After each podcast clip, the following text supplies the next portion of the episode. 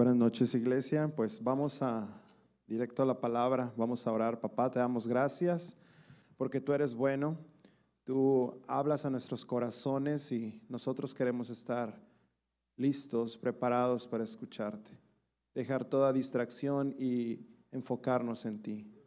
Poner nuestra mirada, nuestros oídos, nuestro corazón atento a tu palabra, que transforma nuestras vidas por completo.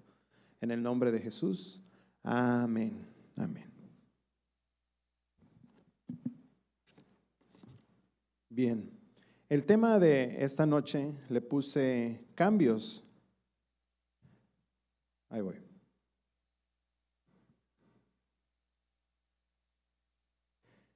Y ah, voy a empezar con un versículo de la palabra de Dios que dice en Juan 1.14, dice, y la palabra se hizo carne y habitó entre nosotros y vimos su gloria, gloria como corresponde al unigénito del Padre, llena de gracia y de verdad.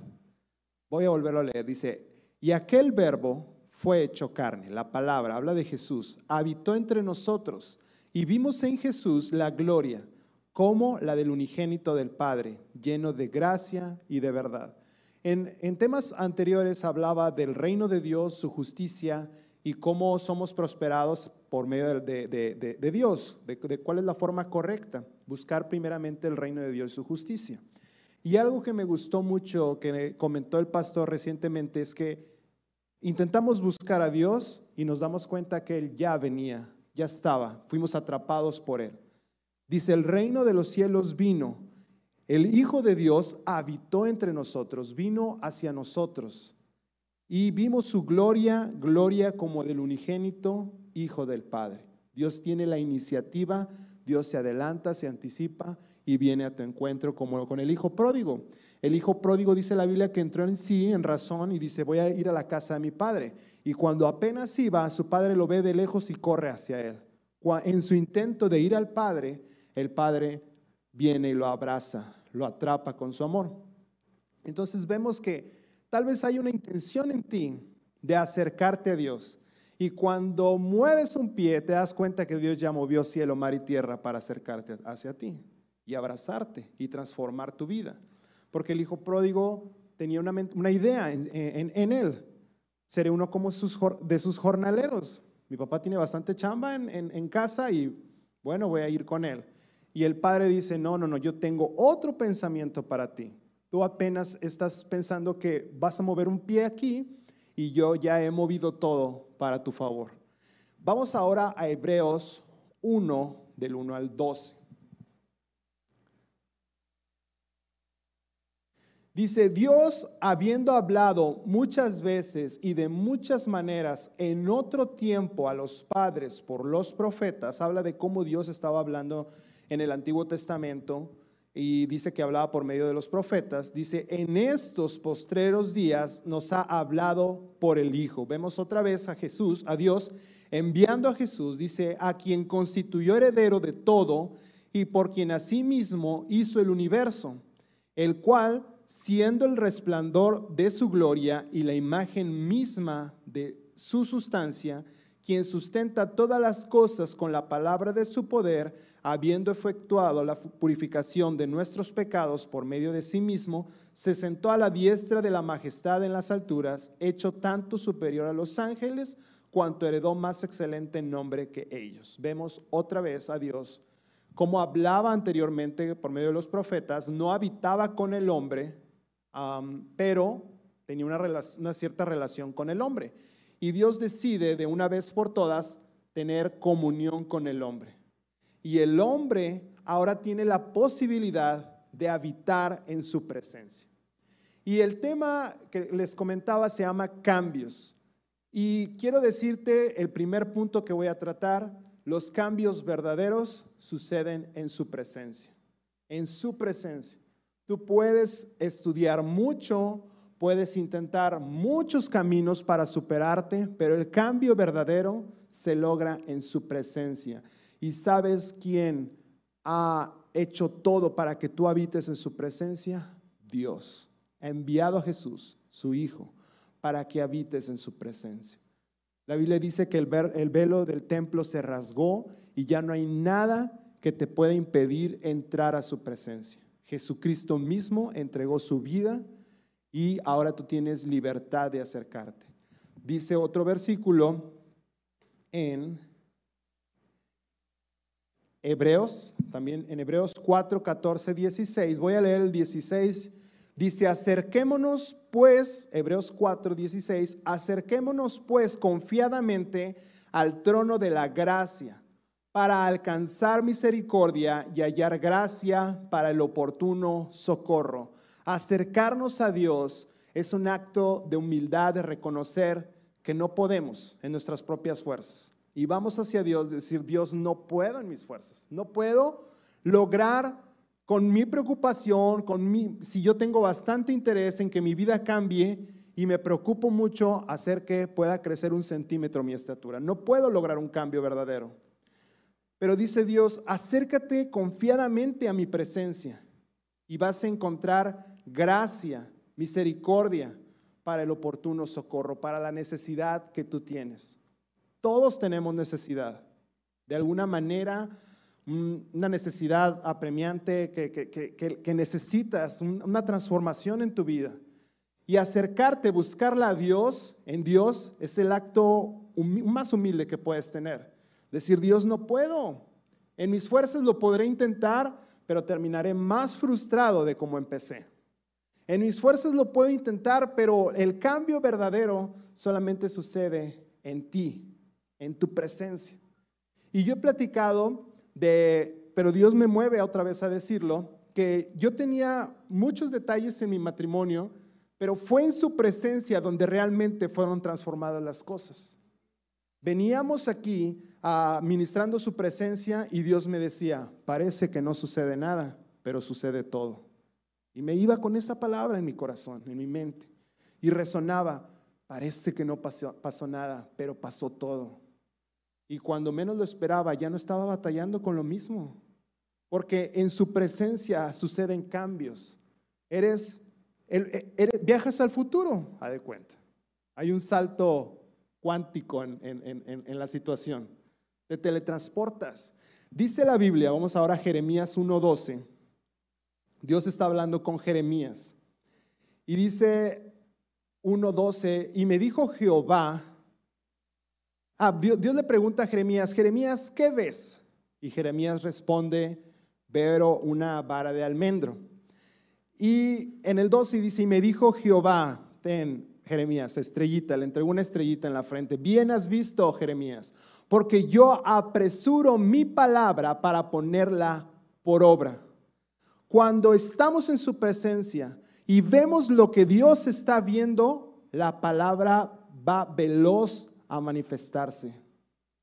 Viajas al futuro sin una máquina de tiempo como tal.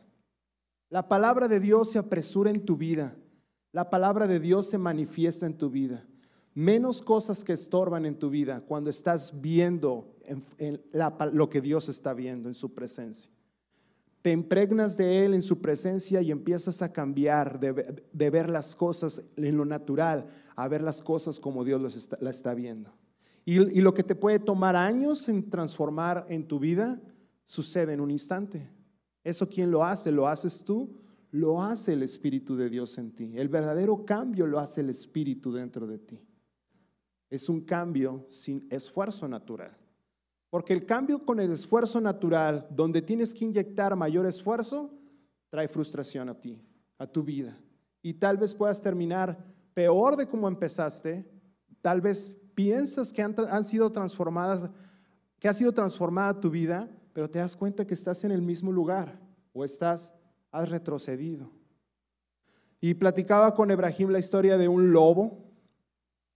Eh, los del grupo GIF eh, vieron este video. Unos eh, cineastas independientes, estudiantes, se lucieron con esto. E hicieron un, lobo cuya naturaleza es matar. Ah, estaba limpiando parabrisas en la intemperie en un edificio. Y de repente el parabrisas estaba, el, perdón, el vidrio estaba todo empañado en un edificio y cuando pasa su aparatito para limpiar, se da cuenta que el, vídeo se, se vuelve translúcido y logra ver la comodidad, logra ver el ambiente, el bonito ambiente laboral que existe dentro de ese, de ese piso y anhela estar ahí. Y son puras ovejitas. Y anhela, anhela con todo su corazón estar ahí, que va y toca la puerta a, ese piso. Lo recibe un pastor, un, perro, un pastor, eh, un Rottweiler, y pues lo ve, lo checa, se arregló para parecer perro, ya no parecía tan feroz, y lo aceptan. Se mantiene ahí con comida de perro. Todos los días iba muy bien el, asunto. Pero hubo un momento donde la comida de perro se acabó y salieron sus instintos más naturales, comerse a una de sus compañeras de la oficina. Y cuando él quiere resistir un poco, no puede contener su naturaleza. Tal vez él creía haber tenido un cambio verdadero pero era solamente una pequeña dosis que lo mantenía, pero no era un cambio. Él seguía siendo un lobo. Y en algún momento iba a hacer lo que hace todo lobo. Entonces, cuando se da cuenta y quiere, incluso quiso huir, no pudo, su instinto le ganó. Y ataca a una oveja, el perro lo, agarra, el jefe, el, pastor, lo, lo agarra y lo saca del edificio y vuelve al mismo lugar donde empezó, a limpiar vidrios afuera. En la interperie, con el viento, con todos estos asuntos que, que, puede suceder afuera. Y después, lo chistoso del video es que pues ya termina ese piso, se pasa al siguiente, le hace así, limpia otra vez y se da cuenta que hay otro, hay ahora un edificio, perdón, un piso de puras gallinas y la historia vuelve a comenzar. Intenta tal vez ya no, no, ya no pasa nada en el video, se, se, pasan los créditos y tú te puedes imaginar que cómo la historia se vuelve a repetir. Si no hay un cambio verdadero, vamos a estar como el pueblo de Israel, una y otra vez intentando e intentando e intentando, pero el cambio verdadero no se logra educándonos, educando la carne. El, el cambio verdadero se da cuando estás en su presencia, cuando mueres a ti y vives en su presencia. ¿Quién te ha dado ese acceso a su presencia? Dios mismo. ¿Qué hiciste tú? ¿Qué hice yo para estar ahí? No hay mérito en mí, no hay algo en mí que pueda ser tan sublime como para que Dios me permita entrar en su presencia. Solamente por fe tenemos acceso a su presencia. Fe en Jesús, quien me ha dado la oportunidad de habitar. Y no soy hay aplicaciones de, teléfono que te dicen si quieres entrar como invitado. Dios no te ha invitado solamente, Dios te ha hecho, que, te ha dado la oportunidad de que habites en Él. Dios no te ha ofrecido, ¿quieres entrar como invitado o como miembro de, de mi reino? Dios solamente tiene una forma, una invitación, una de cómo participas en su reino. Dios no tiene invitados como tales, así de que no puedan vivir. Dios quiere que vivas completamente su reino. Dios quiere que habites en su presencia y que los verdaderos cambios en tu vida sucedan. Dios nos ha permitido en su presencia cuando practicamos su presencia. Y me encanta este, este término, practicando su presencia, porque es, eres tú quien practica, es el eh, verbo, pero la verdad la presencia depende de él totalmente. Tú puedes decidir meterte un poquito al río o meterte por completo al río. Ahí sí depende totalmente de mí, de ti. ¿Qué tanto yo cedo para estar en su presencia? Los verdaderos cambios se dan en su presencia. ¿Te quieres sumergir? va a ser como, no sé si han visto esos videos donde se meten y aparecen muchos metros más adelante. No te vas a dar cuenta cuando el verdadero cambio sucede, pero está sucediendo en su presencia. Años, lo que te puede costar años, lo que nos pudo haber costado dolor, sudor, noches de desvelo, pláticas con personas que tal vez supieran sobre un tema específico, no sucedió. Leer libros no sucedió así sucedió en su presencia. Y hoy disfruto de un matrimonio muy diferente. no lo hice ni, ni siquiera yo soy consciente de cómo, cómo, cómo pudo haber sucedido o cómo, no soy consciente de los pasos que seguí, las recetas, porque no sucedió así. Fue un de repente. nos metimos en su presencia, dejamos de, de, vernos a nosotros mismos y la capacidad que teníamos nosotros, porque ni siquiera teníamos capacidad, y nos dejamos llevar en su presencia y el cambio sucedió. Así lo hace Dios. Es, la manera como Dios lo hace.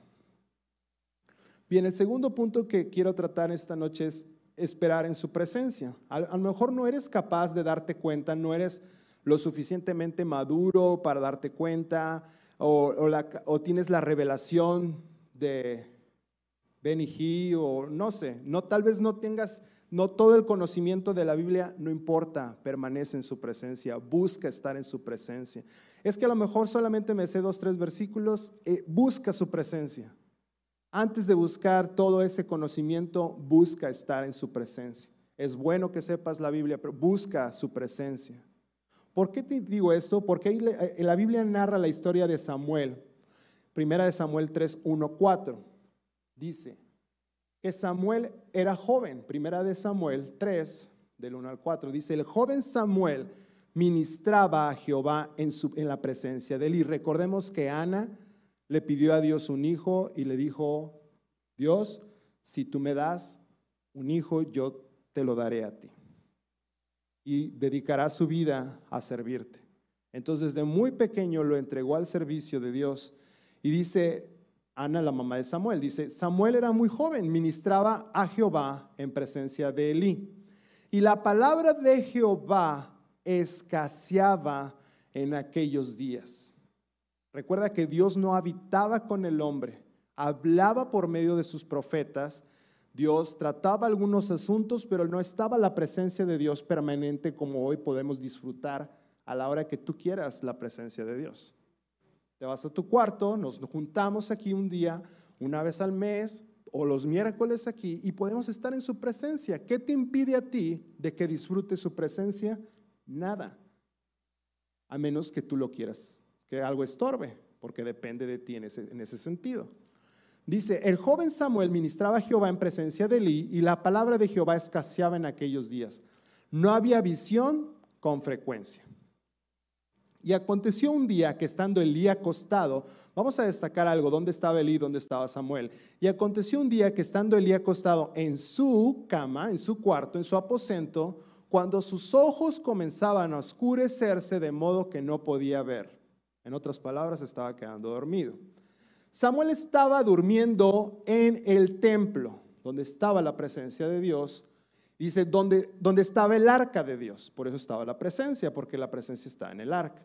Y antes que la lámpara de Dios fuese apagada, Jehová llamó a Samuel y respondió, heme aquí. Pero no, Samuel no, no, estaba consciente a quién se lo estaba respondiendo. Dice, Jehová llamó a Samuel y respondió, heme aquí. Continuamos. Versículo 5. Y corriendo luego a Elí, heme aquí, le dijo a Elí, ¿por qué me has llamado? Elí le dijo, yo no, te he llamado, vuelve, acuéstate. Y él se volvió y se acostó. Vuelve a suceder que volvió Dios ya a llamar a Samuel. Y levantándose Samuel vino a Elí y dijo, heme aquí, ¿para qué me has llamado? Y él dijo, hijo mío, no, no, yo no he llamado, vuelve y acuéstate. Y volvió a suceder. Samuel no había conocido aún Chécate este versículo. Samuel no había conocido aún a Jehová, ni la palabra de Jehová le había sido revelada. Entonces vemos que aunque Samuel no conocía a Jehová, él ya estaba escuchando porque estaba en la presencia de Jehová. Dice, no tenía una revelación, tal vez no se, no, se, no se no venía a un púlpito y, hablaba de la palabra de Dios, tal vez no, ni sus compañeros lo escuchaban. Dice, la palabra de Dios aún no le era revelada, pero él ya estaba escuchando a Dios. Él ya estaba en la presencia de Dios. Continuamos. Jehová pues llamó por tercera vez a Samuel, él se levantó, vino allí y dijo, heme aquí, ¿para qué me has llamado? Entonces Elí, que se me hace que sí estaba dormido Elí porque agarró la onda hasta la tercera vez, dice, entonces Elí entendió que Jehová llamaba al joven y le dijo, ¿sabes qué? Ve, acuéstate, si te llama por cuarta vez dirás, heme aquí, tu siervo oye. Y así fue Samuel y se acostó en su lugar. Y Dios le volvió a hablar, inmediatamente siguió el consejo de Elí y Dios le dice lo que va a suceder como a todo profeta le hablaba cómo iban a suceder las cosas. Y precisamente le habla sobre Elí y su familia, algo que Dios dice, los he rechazado, los voy a quitar. Y Elí dice, ¿sabes qué? Cuéntame, yo casi, casi ya me las sé, así que ya me, ya me las vuelo, lo que Dios quiere hacer, pues ya nomás remátame con lo que vas a decir. Y, y, Samuel le habla a Elí, tenía miedo, pues era su, su instructor, era el sacerdote, ¿mande? Su tutor y le daba miedo decirle lo que Dios le había, contado, pero Dios le dice cómo lo que va a hacer con la familia de Eli por la falta de corrección de sus hijos, cómo lo iba a desechar y quitar.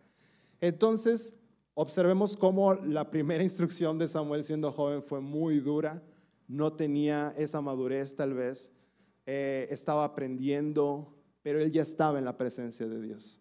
Todo empieza en la presencia de Dios. Busca la presencia de Dios aun cuando no tengas una total revelación de su palabra.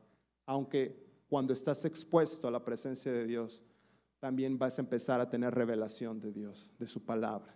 Pero busca su presencia. Eso requiere de que tú te atrevas y, tengas fe. Que no tengas temor por ser joven, que te puedan menospreciar. Tal vez no tengo las palabras, ni siquiera en lo natural soy elocuente, pero busco la presencia de Dios y las cosas que yo no puedo hacer empiezan a suceder. Amén. Bien, el tercer punto que voy a tratar es enfócate en lo principal. Unas palabras bíblicas sería escoge la mejor parte.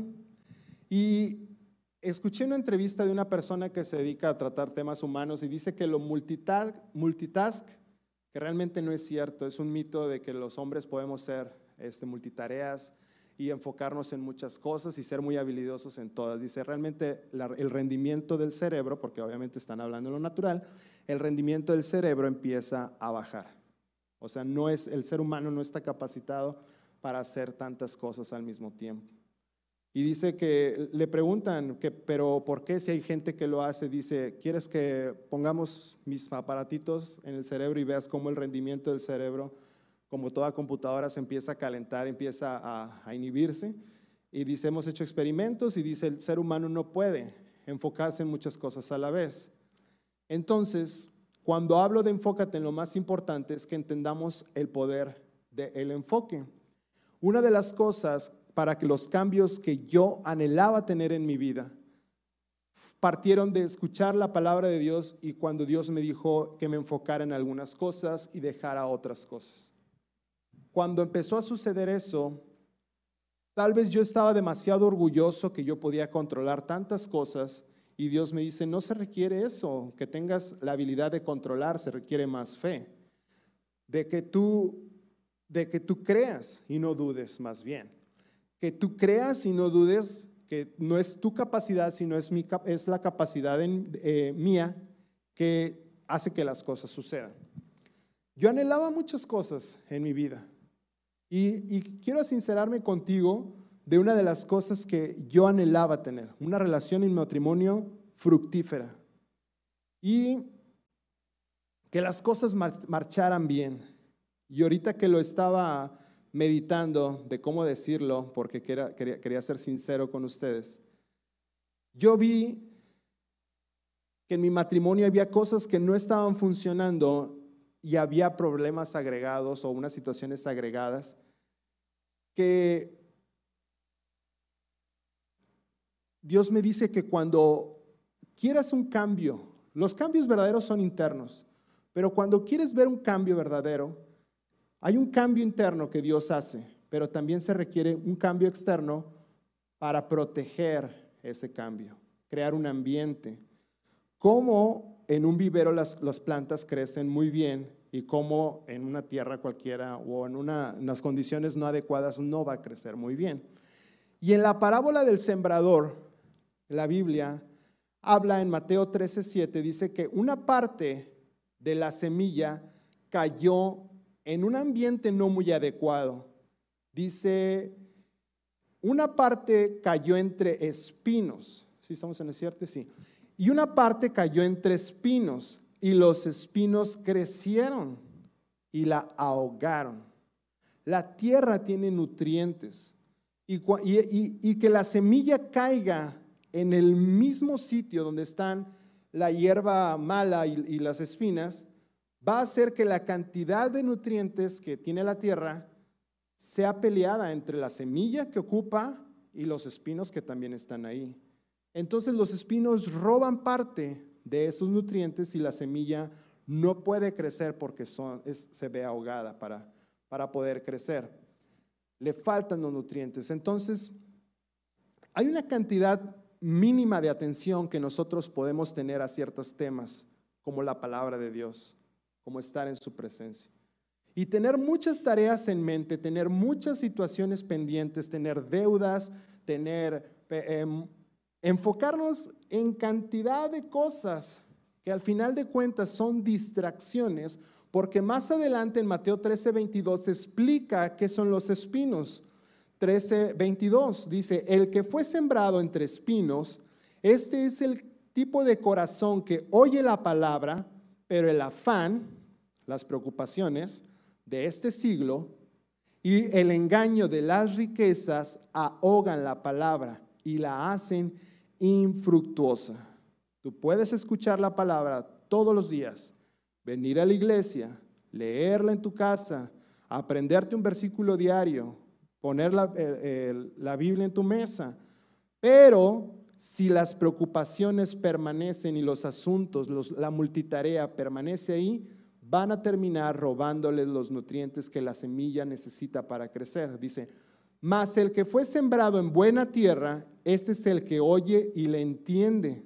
Me encanta que Mateo agrega, y le entiende y da fruto y produce a 100, a 70 y al 30%. Hay una variación aquí en el porcentaje porque cuando hablo de, enfocarte, hay algo que le llaman less is more o este, menos es más o el que mucho abarca poco aprieta. Entonces entendamos el poder del enfoque, enfocarnos en Dios, en su palabra y desenfocarnos de las cosas que no nos distraen, que nos roban atención. Las cosas que están ahí intentando robar la atención que, nuestro corazón tiene una capacidad limitada de atención. Y si eso lo roban otros, otros temas, la palabra no va a crecer y se va a ver ahogada. Hace días estaba viendo un documental de History Channel y el presentador hablaba sobre un láser y decía, este láser tiene la potencia de 300 focos que tú tienes en tu casa. Este láser, dice, es capaz de neutralizar un misil hipersónico. Dice, si el sonido viaja a cierta velocidad, la luz lo supera. Dice, entonces es el arma perfecta para, para neutralizar esos misiles. Y me quedé pensando, 300 focos no sé tan costoso. Y esa comparación de lo que cuesta ese láser y lo que puede hacer láser. Eh, y lo que puede hacer es el láser. Pero ¿sabes en qué radica ese poder? En el enfoque. El enfoque de 300 focos tiene el poder de acabar con misiles, de acabar con otras armas. El poder del enfoque es que si logramos concentrar el poder de esos 300 focos que podemos tener en nuestra casa, o sea, los podemos comprar, podemos tener el poder de ese láser. Pero radica en eso, en, lograr hacerlo, obviamente. Entonces, no importa el potencial, porque el potencial es lo mismo. El poder de 300 focos es el mismo poder de esa máquina que cuesta miles de millones de pesos, de dólares. Pero el poder no es el problema. No importa el potencial, si no hay enfoque, se pierde y no se logra lo que queremos lograr. Y hace un tiempo estuve escuchando esa palabra de Dios en mí, enfócate. Intentaba hacer negocios y Dios me dice, tu negocio es tu casa. Y lo escuchaba muy fuerte en, mi corazón. Y Dios me decía, obviamente quería cambiar algunas situaciones en mi vida. De hecho, la parte que quería sincerarme era que uno de los detalles exteriores es que mi esposa ganaba mucho más que yo, tenía mayor ingreso y eso afectaba de alguna manera. Yo en lo personal estaba creyendo a Dios por una situación totalmente diferente y le creí porque en lo natural sabía que era, iba a ser doloroso, iba a ser frustrante y no estaba garantizado el éxito. Pero cuando yo intenté hacerlo con la palabra de Dios, las cosas empezaron a marchar diferente. Y el año pasado fui yo quien le pregunté a mi esposa, ¿cuánto ganas? Yo te lo voy a dar. ¿Por qué? Porque hubo cambios. Mis ingresos aumentaron totalmente. Mi esposa acaba de dejar su trabajo. Y en lo natural es una imprudencia, pero no, quiero vivir lo natural. Bueno, porque eso nos enseñan nuestros papás. Que es totalmente, y no estoy diciendo que todo mundo debe dejar de hacerlo. Haz lo que Dios te diga que hagas. Hay una historia en Segunda de Reyes donde unos hombres, vamos a verlo y vamos a terminar con esto. Unos hombres tenían lepra. Y desde ahí podemos ver que estaban incómodos con la situación. Segunda de Reyes 7, del 3 al 8. Dios a veces te incomoda. En su presencia vas a sentir incomodidad para, para que la marcha que llevas no está bien. Yo con esto no te estoy dando una fórmula de decirte que tú tienes que dejar de trabajar, no. Haz lo que Dios te dice que hagas. Si Dios te dice que trabajes, trabaja. Porque pues obviamente para mí es totalmente lo contrario. Dios me está diciendo que me enfoque en trabajar. Y algo que sucedió, y quiero decirte que mi esposa cuando deja de trabajar, mis ingresos aumentan cuatro veces más. No lo entiendo, no sé qué sucedió, pero sé que Dios me está diciendo, como cuando a Pedro le dice, boga mar adentro y echa las redes ahí, Pedro pudo experimentar algo que ni siquiera tenía la capacidad de contener. Hace poco no sabía qué hacer porque no tenía ese ingreso yo, pero le creí un día a Dios y el cambio a la manera de Dios lo empecé a experimentar. Lo que tú estés creyendo y lo que Dios te está moviendo, atrévete a hacerlo. Si Dios te dice algo que parece totalmente contrario a lo natural, a, todo mundo te va a tachar de loco y te va a tachar de imprudente. Déjame decirte que lo loco de Dios es más sabio. Lo ridículo de Dios es más sensato que este mundo. Haz lo que Dios te diga que hagas. Me siento contento cuando a algunas mujeres Dios les ha hablado que diga que trabajen y, Dios le da trabajo. Es lo que estaban esperando. En este caso fue totalmente contrario, pero un día le creí a Dios y ese ambiente no estaba favoreciendo a mi matrimonio. Le creí a Dios, busqué su presencia, que fuera la manera de Dios y las cosas están, han cambiado y siguen cambiando. En Segunda de Reyes hay una historia, Segunda de Reyes 7, del 3 al 8, vamos a, verla. Dice, había en la entrada de la puerta cuatro hombres, leprosos, ya estaban incómodos por la situación, los cuales se dijeron uno al otro, ¿para qué nos estamos aquí hasta que muramos? Vamos a hacer algo. Si tratamos de entrar a la ciudad por el hambre que hay en la ciudad, moriremos en ella. Y si no quedamos, y si nos quedamos aquí, también moriremos. Da igual, vamos a ser arriesgados. Vamos pues ahora, pasemos el campamento de los sirios. Los sirios estaban eh, ocupando al pueblo de Israel. Si ellos nos dieren la vida, viviremos. Si ellos nos dieren la muerte, moriremos. Se levantaron pues al anochecer para ir al campamento de los sirios. Y llegando a la entrada del campamento de los sirios, no había nadie ahí, o sea, no estaban los guardias. Continuamos. Porque Jehová, Jehová había hecho que el campamento de los sirios se oyese un estruendo de carros, ruido de caballos, estrépito de gran ejército, y se, y se dijeron unos a otros, he aquí el rey de Israel ha tomado a sueldo, es decir, ha contratado contra nosotros a los reyes, otros ejércitos, a los, eh, a los eteos y los reyes de los egipcios, para que vengan contra nosotros. O sea, se puso buzo el rey de Israel y contrató unos ejércitos para venir en, su, nuestra contra, pero fue Dios quien lo hizo.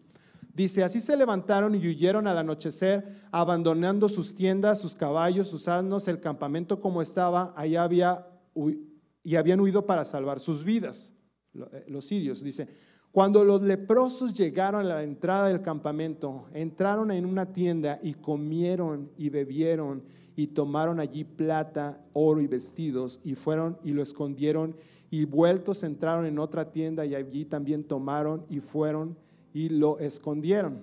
Continuamos. Luego se dijeron uno al otro, no estamos haciendo bien. Hoy es el día de buena nueva, son buenas noticias. Y nosotros callamos y escondimos las cosas. Dice, si esperamos hasta el amanecer, nos alcanzará nuestra maldad. Vamos pues y entremos y demos la nueva en la casa del rey. Fueron y dieron las noticias y fueron todos unos héroes del momento.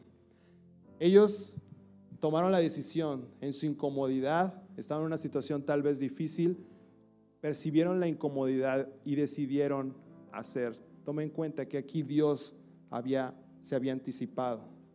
Dios, cuando tú sientes una incomodidad, a veces pensamos que Dios nos va a hablar como un ángel que baja del cielo y se oyen campanas y, o Mike que hace un, efecto acá angelical, pero no es así. Dios tal vez te está incomodando y te está moviendo a hacer algo. Es una una incomodidad santa que te está moviendo a que te muevas de donde estás, que, el único recurso que tengas es fe en Jesús, en su palabra, para que veas el cambio que tú no puedes tener en tus propias fuerzas. Ellos seguían leprosos y estaban tal vez excluidos y rechazados, pero ellos llegaron como héroes después porque dieron la noticia, nadie se había dado cuenta. Ellos sintieron la incomodidad de cómo estaban. Dios se había anticipado como se anticipa en tu vida y ha dado todo lo que tú necesitas para que cuando te mueva a moverte, te muevas. Porque Dios en Dios hay cambio sin esfuerzo. Hay un cambio verdadero. En su presencia hay lo que tú necesitas. Amén. Ponte de pie, iglesia. Lo que nos puede tomar años en su presencia sucede en un instante. Deja que Dios transforme, nuestra, transforme tu vida. Dios es el único que puede hacer de tumba jardines y de basura cosas maravillosas. De nada me sirve cambiar mi mente cuando la basura va a estar ahí y el olor a muerto va a estar ahí. Deja que Dios haga lo que sabe hacer, transformar, hacer cosas nuevas de la nada. Gracias Dios por tu amor, por tu verdad en nuestras vidas. Porque por mucho tiempo hablaste por los profetas, Dios pero decidiste habitar con nosotros. Y hoy nos has dejado a tu espíritu. Yo podré estudiar mucho e intentar cambiar mucho, pero será como algo inflado, Dios, algo que realmente no es verdad. Aparenta ser un cambio, pero cuando la situación lo necesite, Dios, voy a fracasar, porque no es un cambio basado en ti. Transforma nuestras vidas como tú lo sabes hacer. Amén.